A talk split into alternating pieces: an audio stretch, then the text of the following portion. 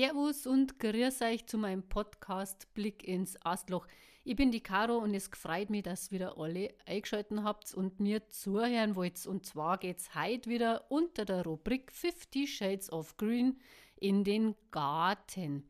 Naja, wenn man so nachschaut, ist der Garten im Voralpenland so leicht mit Schnee bedeckt, also ein bisschen bezuckert, würde ich jetzt so sagen. Aber es gibt viel zu tun im Garten. Die Saison ist gestartet, Leid. Ihr dürft eine Hochbeete animieren und reaktivieren und was auch immer alles im Garten rumkreucht und fleucht. Es ist sehr viel zu tun nach dem Winter, den wir jetzt gehabt haben. Und mit sehr viel zu tun, meine man geht jetzt mal in sein Gartenhaus und holt einige Gerätschaften raus, die man hoffentlich im Herbst so ordentlich verstaut hat, dass man es wiederfindet. Und zwar wäre jetzt ein Rechen angesagt. Entweder ein Laubrechen oder ein grobzinkiger Rechen. Ich gehe davon aus, es ist noch ein bisschen Laub im Garten übrig geblieben, das man so im Herbst nicht mehr weggekriegt hat, weil man keine Lust mehr gehabt hat oder weil halt einfach dann der Winter gekommen ist und der Schnee alles zugedeckt hat. Diese ganzen Laubhaufen und Batzen und Verklebungen, die jetzt so ganz gemütlich auf unserer Rasenfläche liegen, da war es dann toll, wenn man die runterrechen würde, damit auch das neue frische Grün wieder Luft kriegt. Die ganzen Laubgeschichten, ich weiß nicht, ob ich äh, da schon mal was besprochen habe. Ja, es gibt Laub, das will nicht auf dem Kompost liegen, zum Beispiel die Walnuss. Das ist eben so dieses ganze ätherische Öl, dicklaubige Geschichtchen. Ich glaube, ich habe es schon mal besprochen. Und die anderen Laubgeschichten, zum Beispiel wie Kirsche oder Buchenblätter oder je nachdem, was man sonst so noch hat, das kann gerne auf dem Kompost. Das kann aber auch als neue Mulchschicht in das Hochbeet oder und zum Beispiel, wenn einer Walnussblätter daheim hat, der kann das von Haus aus generell mulchen und zwar unter jede Hecke. Kann man sich mal den Rindenmulch ein bisschen sparen.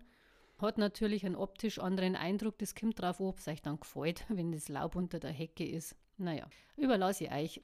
Es gibt sehr schöne Faser- oder Gartenfaserstoffe, die auch im Sack erhältlich sind. Da kann man dann ganz gut damit arbeiten. Aber wir schweifen jetzt nicht ab und gehen in die Mulchgeschichte, sondern wir gingen ins Frühjahr. Wie gesagt, ihr habt eine Hochbeete aktiviert, weil die Gartensaison im März schon ganz flott steigen kann. Ja, es ist schon schön warm gewesen. Und ich gehe davon aus, ihr habt eine äh, Gemüse- und Salatpflanzen schon unter der Haube. Das ist jetzt momentan das Thema und es ist ein schönes Thema, weil wenn wieder was wachsen kann im Garten, dann ähm, weiß man, das Jahr geht gut an. Ja, wenn man sich so umschaut, blühen die ersten Gehölze bei uns, zumindest im bayerischen äh, Voralpenland, und zwar der Dirndlstrauch, Cornus Maas, die Kornellkirsche auch genannt, ist jetzt momentan gerade in leichter Knospen. Ja, es ist Stadium ist ein bisschen größer wie Knospe, also es ist teilweise schon beblüht. Naja, es blüht gelb, die ersten Bienchen haben da schon Gaudi Haselnuss blüht auch schon ein bisschen. Naja, es ist sehr warm gewesen und so geht es peu à peu dahin. Und wenn man dann nochmal so schaut, die ersten Knospen schwellen schon. Aber wir gehen jetzt nicht in dieses, was blüht im Frühjahr, weil das ist ein anderes Thema. Es kämen dann die Forsythien zum Blühen und die Kirschall, die Zwetschgall und so weiter und so fort. Und was blüht denn da im Frühjahr? Das ist, wie gesagt, da habe ich ein eigenes Thema damit dann vor. Jetzt gehen wir freche Früchtchen. Wir gehen in das Thema Obstbäume schneiden. Ja, und das ist ein großes Thema. Also mein Opa, der war so der Guru, ja, der hat mir damals so gezeigt, wie man Obstbaum schneidet. Da war ich relativ jung noch. Ja, und so, glaube ich, ist auch so meine Intensität zum Gartenbau entstanden, weil ihr wisst ja aus vorhergehenden Podcasts, ich bin Gartenbaufacharbeiter. Naja, und so stehe ich da seit vielen Jahren hinter der Pflanze, vor der Pflanze und neben der Pflanze. Naja, und gebe da meine Tipps und Tricks einfach auch gern weiter. Und so gehen wir halt jetzt eben in den Garten und schneiden unsere Obstbäume. Ja, wie fange ich an? Was brauche ich dazu? Wichtig ist eine Leiter. Eine sehr schöne Leiter, die nicht zusammenbricht, sollte man auf der ersten Sprosse stehen. War ganz wichtig. Schon einmal ein von der Sicherheit her. Also eine stabile Leiter, kann auch ein Staffelei sein, also eine Staffelei. Das nächste, was ich brauche, verschiedene Schnittwerkzeuge. Das heißt, ich brauche eine gute Gartenschau. Eine gute Schneid, da der Opa sagen, war gerecht. Also sie soll praktisch geschliffen sein, weil sonst habe ich da jetzt auch wieder ein Thema, weil dann fransen mir die Schnittflächen aus und das ist nicht schön und das ist auch nicht schön für den Baum. Dann ein Astschar war gerecht. Wer ein kleines Fichtenmoped daheim rumliegen hat, der kann das auch hernehmen, wenn man größere oder mittelkleine Äste rausschneiden muss. Eine Astschau habe ich schon gesagt gehabt, eine Gartenschau braucht man nur einmal zur Wiederholung und vielleicht auch eine Säge. Da gibt es ja wieder die verschiedenen Größen. Da muss man dann schauen, wie der Baum bestückt ist. Habe ich ein Jungsbaum, habe ich einen Elternbaum, habe ich einen ganz alten Baum. Da muss man dann sowieso mit Bedacht und Vorsicht schneiden, weil alte Bäume ja mehr oder weniger oft, ich sage, Raritätensorten sind und denen muss man so ein bisschen lieblich zusprechen, damit die dann auch noch weiter dann. So hat man halt sich ein Bäumchen gekauft, vielleicht im hoffentlich Fachhandel oder und im Gartenbauverein, der bietet das auch immer wieder mal an, Wurzelware. In den Gartencentern selber kriegt man meistens Containerware. Das heißt, diese ganzen Bäumchen, egal was ihr kauft, die sind gewachsen im Topf. Oder eingepflanzt worden, haben Wurzeln gemacht und werden im Frühjahr eben als Topfware verkauft. Das ist ordentlich, praktisch und relativ schmutzfrei fürs Auto. Also das passt ganz gut. Gibt aber auch Wurzelware, die ist wesentlich billiger. Die gibt es im Frühjahr und im Herbst. Also jetzt kriegt man überall eine Wurzelware. Den muss man halt ganz einfach bloß einwässern. Wurzelware heißt, der hat keinen Wurzelballen unten dran. Ist praktisch wurzelnackt. Den wässert ihr ein paar Stunden ein, den Baum. Das war auch ganz äh, wichtig. Über Nacht vielleicht, wenn ihr da eine Schaffe in den Garten ausstellt, den Baum einfach einstellen. Dann kommt es drauf, ihr was gekauft habt. Habt ihr einen Spindelbusch gekauft oder einen Busch? Das sind diese kleinen Variationen. Da braucht man dann eigentlich oft keine große Lorter nicht. Das sind so diese, ich sage bei kleinen Kinderbäume für kleine Gärten. Weil so viel Platz haben die meisten nicht mehr. Also brauche ich einen kleinen Baum. Das heißt, ich habe mir einen kleinen Baum gekauft, ich habe mir coole Sorten rausgesucht, die für mich passt, egal ob es jetzt Apfel, Zwetschgen, Kirschen, Marillen, Aprikose zum Beispiel, Nektarinen, Pfirsich, aber Nektarine, Pfirsich, Marille, das ist ein eigens Thema, weil die hätten gern bei uns eine Westseite an der Hauswand. Denen ist sonst freistehend zu kalt. In anderen Regionen, Richtung mm, Norden auf vielleicht, da geht es dann, aber bei uns in den Alpenvorgebieten äh, geht es nicht. Da brauchen die ein Spalier. Aber wir schweifen jetzt nicht ab, wir gehen ja ins Obstbaum schneiden. Gut, ich habe mir alles hergekriegt, passt wunderbar. Ich habe geschaut, dass alles scharf ist, das ist auch sehr wichtig. Und ich habe mir noch einen Spiritus zurechtgelegt oder ein Desinfektionsmittel und zwar für die Astscheren. Die Astscheren, die tunke ich dann da immer ein, wenn ich von Baum zu Baum gehe. Das heißt, ich habe mir einen Baum rausgesucht, nehme einen Apfelbaum. Das ist einfach da kann man mal einfach schneiden. Dann gehe ich her, desinfiziere alle meine Scheren und bleibe bei dem Baum. Gehe ich zum nächsten Baum, desinfiziere ich das wieder. Weil wenn ich das nicht mache und ich habe vielleicht einen Pilz drauf auf dem Baum, würde ich den weiter mitnehmen und so hätte ich dann eben diesen Pilzkreislauf oder Krankheitskreislauf, den ich nicht haben möchte. Manche alte Baum haben dann eben also Krebsgeschwüre drauf, das zum Beispiel an Alterserscheinungen, die lasse ich stehen, die schneide ich auch nicht weg. Ich habe zum Beispiel immer mal wieder noch ein Gärtnermesser dabei, ein ganz scharfes, mit dem ich dann verschiedene Sachen noch ausschneiden kann, sollte ich Wunden haben. Die Wunden besprechen wir gleich. Passieren manchmal beim Rasenmähen, Kinderspulen, was weiß ich, der Hase ein, ein Hase nagt hin, ein Rehlein frisst, dann haben wir nämlich schon wieder eine Fraßstelle. So wird der Baum dann nicht umgelegt werden vom Biber, wenn man in Wassernähe wohnt, dann hat man Glück gehabt, dann langt es, wenn man das mit dem Messer ausschneidet und mit einem guten Wundverschluss verschließt. Aber wir bleiben beim Schneiden. Wir müssen die Obstbäume schneiden und pflegen, damit wir jedes Jahr wieder ordentliche Erträge haben. Und wir sollten uns unseren Bäumen immer widmen, auch wenn man sagt, okay, ist jetzt nicht frisch pflanzt. Einen frisch pflanzten Baum schön zuschneiden, damit er ordentlich wie jedes Kind aufgezogen werden kann. Das war halt eben der erste Schritt zum schönen Baum.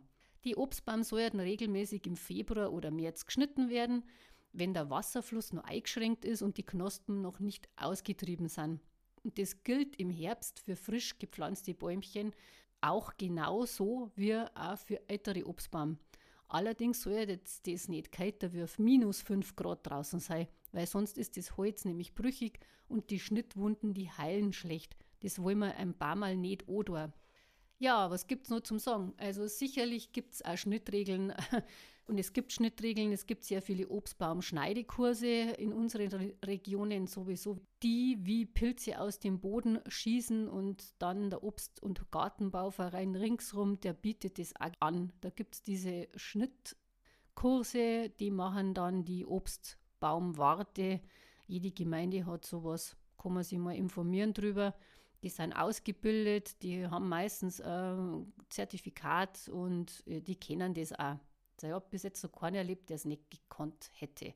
Ja, mein Opa hat aber so einen Spruch gebracht und zwar der Spruch, einen Hut durch die Krone werfen. Das heißt, dann war der Baum optimal geschnitten. Also wenn man einen Hut durch die Krone werfen kann, dann hat man es richtig gemacht. Also die Kunst des Obstbaumschnittes ist wie der Name das schon sagt, eine Kunst und jeder hat eine andere Taktik, seinen Baum zum Schneiden. Also du kannst deinen Baum nicht falsch schneiden, bloß nicht zweckmäßig. Wichtig ist Licht und Luft für die Krone und alles, was nach innen wächst, sollte weg. Und vor allem aber die Wasserschoss. Die sind diese senkrechten, nach oben wachsenden Triebe und die kosten dem Baum nur unnötig Kraft. Die tragen praktisch keine Früchte und verdichten nur die Krone. Da ist dann so, wenn man die nur im jungen Stadium erwischt, kann man die rausreißen. Dann wachsen die nicht mehr nach, werden die aber immer dicker, weil man jetzt keinen Bock nicht gehabt hat zum Schneiden. Dann muss man es dicht am Ast abschneiden und das ist ein bisschen schwierig oft.